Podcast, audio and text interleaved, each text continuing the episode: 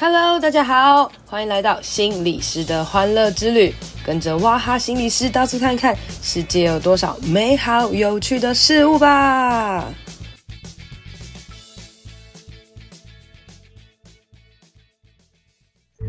大家好，欢迎收听心理师的欢乐之旅。今天我们的仙女姐姐法兰同学又再次来了哦。那上次呢，讲到就是她的人生在这个生病之前呢，她从来没有发现自己原来会有一些孤单呐，原来会有这么多负面的情绪哦，所以她呃。等于说生病这件事情啊，其实等于也是帮他重新再次回顾看他的人生哦。那当然这些是他现在生病好了之后，他才可以这样子笑笑的看待了。那当时在生病的时候，一定也是非常非常痛苦的。所以也希望他今天分享这些东西呢，能够呃来帮助到可能你现在正在辛苦痛苦的人哦。那哎，法兰，我们上次讲到哪里啊？我们讲到就是说。我们我们就直接讲了，其实你说你生病好了之后，你才回顾回顾自己的过往去看，其实你都是没有没有没有这些情绪，没有这些状态的哦。应该是说，我我跟你讲，我在生病的时候，跟我很亲近很亲近的朋友之后讲过，有一次讲过一句话让我记得很深。他说，我永远是在事情发生的时候，我都完全没有任何的反应，没有悲伤，也没有生气。例如说，谁背叛了我，或者是。我爸爸妈妈跟我相处的什么事情让我真的很抓狂，我都没有反应。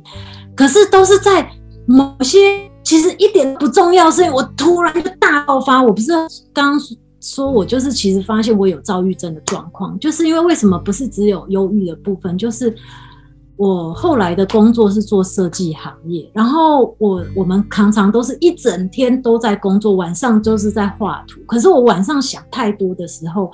我的时间就会变得很奇怪。外面的时间是这样一秒这样哒哒哒哒的过，可是我大脑会在我用脑过度的时候，会突然很像熊怕等那样咻咻咻咻咻一直跑，一直跑，跑得很快，到我整个人都没有办法动。然后我朋友说，在我可能发生一点很小的事情，受到很大刺激的时候，我会整个人大爆发，我情绪会大爆发到，我可能太抓狂到，我甚至会去撞墙，或者是我在半夜的时候，我就会咆哮、狂哭。可是我朋友就说，那个爆发的点真的太小了，小到他，因为他很了解我，我一个很好的朋友，他很了解我。后来我们住在一起，他说我根本就是平常我很有状况的时候，我完全没有情绪。可是呢，等到很小的事情的时候，我却整个人就爆炸。然后应该是说，你平常都呃习惯性的哦，就是你也不是故意的，但是你的内心就是把自己控制的很好，维持的就是就是这样，没有什么情绪。这并不是控制的，因为我当时。我平常都只想要吃东西，我就一直吃吃吃，所以遇到甚至什么很负面的事情，我我可能都感觉不到。其实我现在其实是很你的你的感官全部都关起来了，反正就是食物塞爆了你所有的各种感觉。然后吃的只想要赶快去把它吐掉，然后什么的，我所有的感觉就只围绕在这件事情上。对，然后其他的我都感，可是其他其他的不舒服事实上是有发生的。然后最后我就可能因为很小的一个点，可能别人说了一句。真在外人看来一点都没不重要的一句话，我就爆发，而且我的情绪爆发是很严重的。我后到后来狂哭，然后哭完之后，我整个人就咆哮。我那时候我弟弟还跟我讲一句话，他就说：“哦，对面的邻居真的很可怜。”他说很像温刀用冤枉在吸狼，你知道吗？半夜都在那咆哮、狂哭的一种状态下，就是我晚上的状况就是这样。所以那个那个你说。呃，咆哮啊，或者是大爆炸的那个时候啊，因为你的听到的关键是你的室友其实知道了，你的弟弟也知道，就大家开始知道了这件事情哦。那呃，这跟你之前说都不敢让人家知道，隐藏得很好，呃，有某种程度来讲是可能你真的控制不住了，东西没有办法被人家提。可是我情绪有问题这件事情，其实大家都看得到，所以那个也也也没有办法说。别人会不知道，可是别人也没有办法跟我聊，因为我就是一个我没有办法跟任何人聊，我可能会觉得这件事情是不好的事情，我就是完全没有办法聊。哦，所以那个时候的你是呃白天正常的时候就是一个看似正常呃也不会有什么大起大落的人，可是到了深夜或是到了你心力有限的时候，你可能就会就是整个整个俩工整个整个失控的那种感觉，然后你的亲朋好友其实是知道这件事情的。但是也不一定很能跟你很能跟你聊这样子。对，没错，就是呃，我的好朋友，他们就是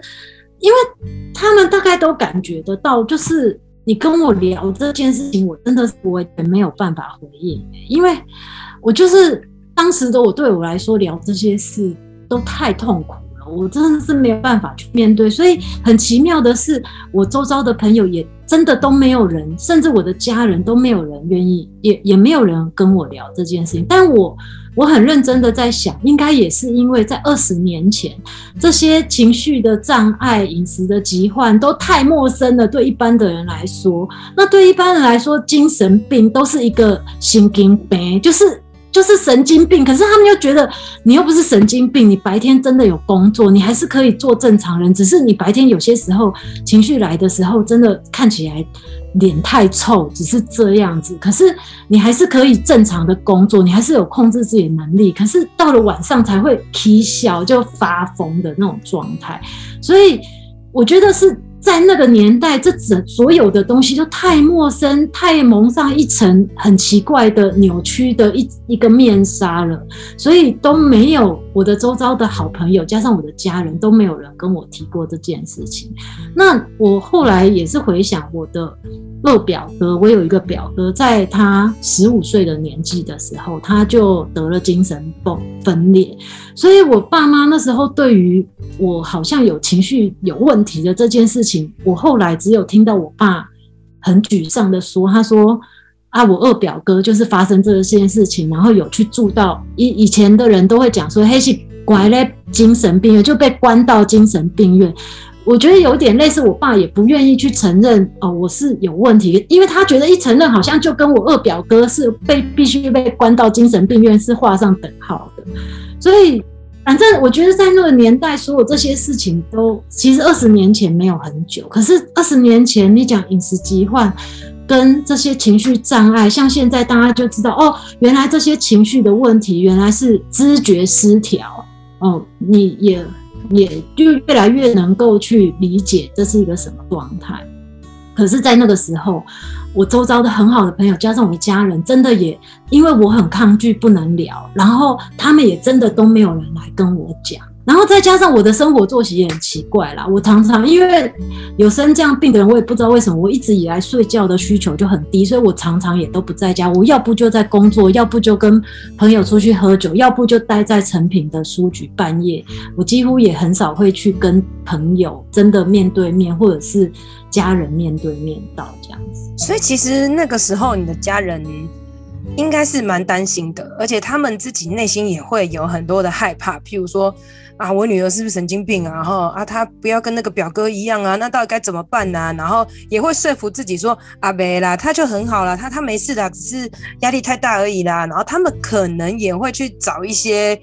东西来，呃，让自己说你你没事哦。可是其实我觉得这一些啦，我们我们在呃跟很多的个案谈的时候，这些大人。不承认的的这一些的举动啊，跟心境，其实某种程度对于生病的人来讲，也是一种觉得对啊，我也不要让他们担心，跟对啊，如果我真的怎样，也是一件很羞耻的事情哦。所以，当呃身边的人对于疾病啊，或是对于这些东西的认知越少的时候，就越不敢去所谓的谈或是承认，也越不可以帮助对方。反而在这个交互之下，就会。越来越严重，所以这也就是为什么要为什么常会很多的卫教，告诉大家哦，思觉失调它不是神经病哦，思觉失调也有他自己的的问题，它是可以好好的稳定吃药，好好的解决的各式各样的状态。当我们对于呃未知的恐惧越来越少的时候，才有可能去好好的来面对这个疾病，或是相信是有改变的可能。然后，所以我觉得就是你到大四的时候啦，你说你。动不会掉啊！你终于就是决定要去求救，然后决定要去看看医生吗？或是治疗，或者去寻找一些不一定是治疗。听说你找了一堆乱七八糟的方法哦，就是从大四之后开始怎么样来这个寻找拯救自己的旅程。哇，我觉得你这心理师真的是非常敏感，很敏锐。真的的很非常认同，而且我真的知道，就是你讲的完全是对的。就是我当时我的家人其实是很担心我的，其实我是在一个很被爱的家庭环境下长大的。那我觉得这也是到后来我能够医治的一个很重大的关键。可是我觉得这种被爱很特别，就是当你在生病的时候，这种被爱有时候又成为一种压力，让你会觉得大家都很棒，大家都很优秀。只有你最可失败，只有你是他们人生中的污点，而且我不能让他们失望，而且我知道他们其实很爱我。哇，我真的觉得你非常的棒，真的就是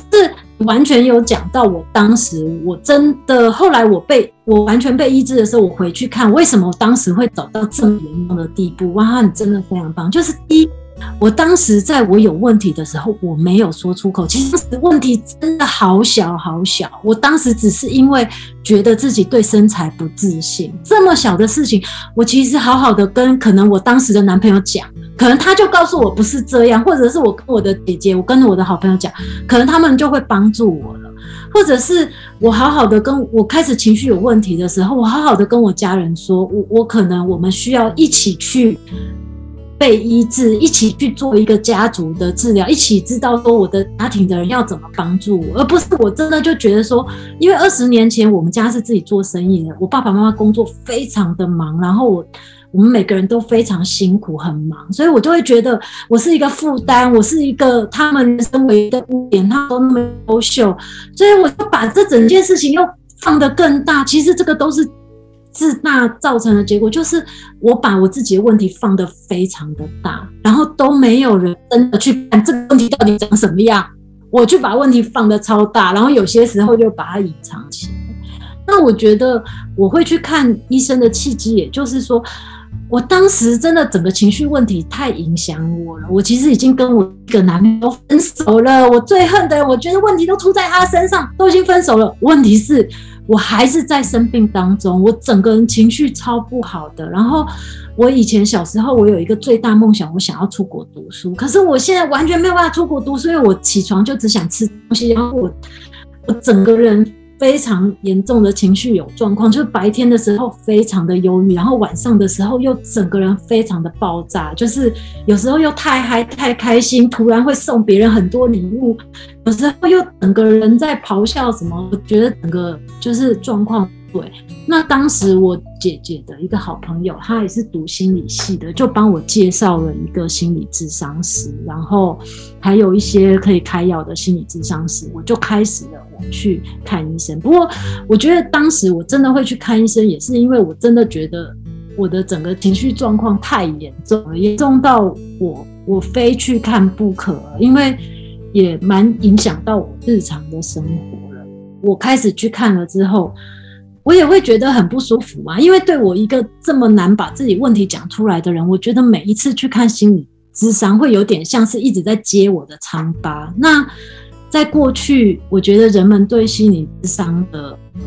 是不是那么足够？尤其是我那时候看心理智商，我才二十二岁，对一个年轻女生，一天到晚每个礼拜都要去讲自己不好的那个部分，我觉得其实是很痛苦的一件事情。让我其实每一次要去做心理智商，我其实都很排斥。那再加上我当时的个性是非常骄傲的，我就会觉得啊，那些心理智商师都是笨蛋，我不要再去看他们。而且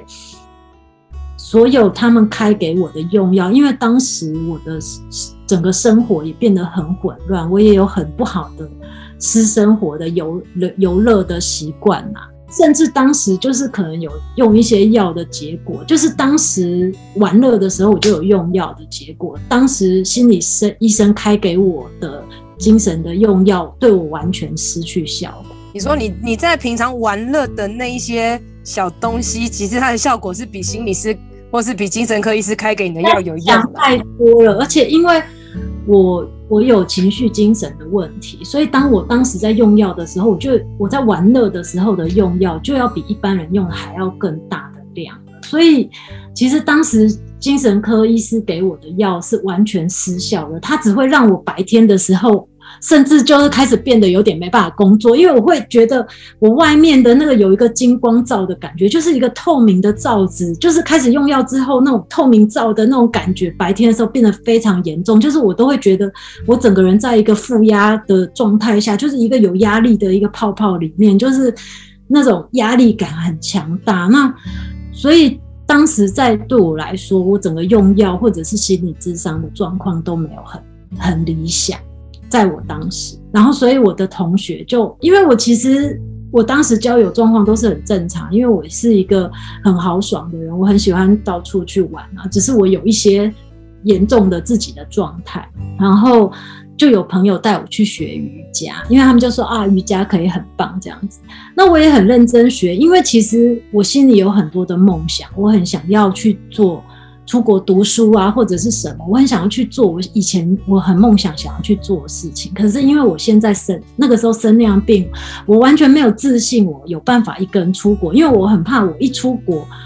不管是情绪的问题，或者是我吃东西的问题，我怕我会变得超严重。因为我现在白天我都要很用力的工作。所以我其实就不会吃这么多，可是我很怕我一出国，我整个人就整个控制不住。所以其实我很多我想做的事情，我都没有办法去做。所以我那时候我朋友就介绍我去学瑜伽，我也去学，而且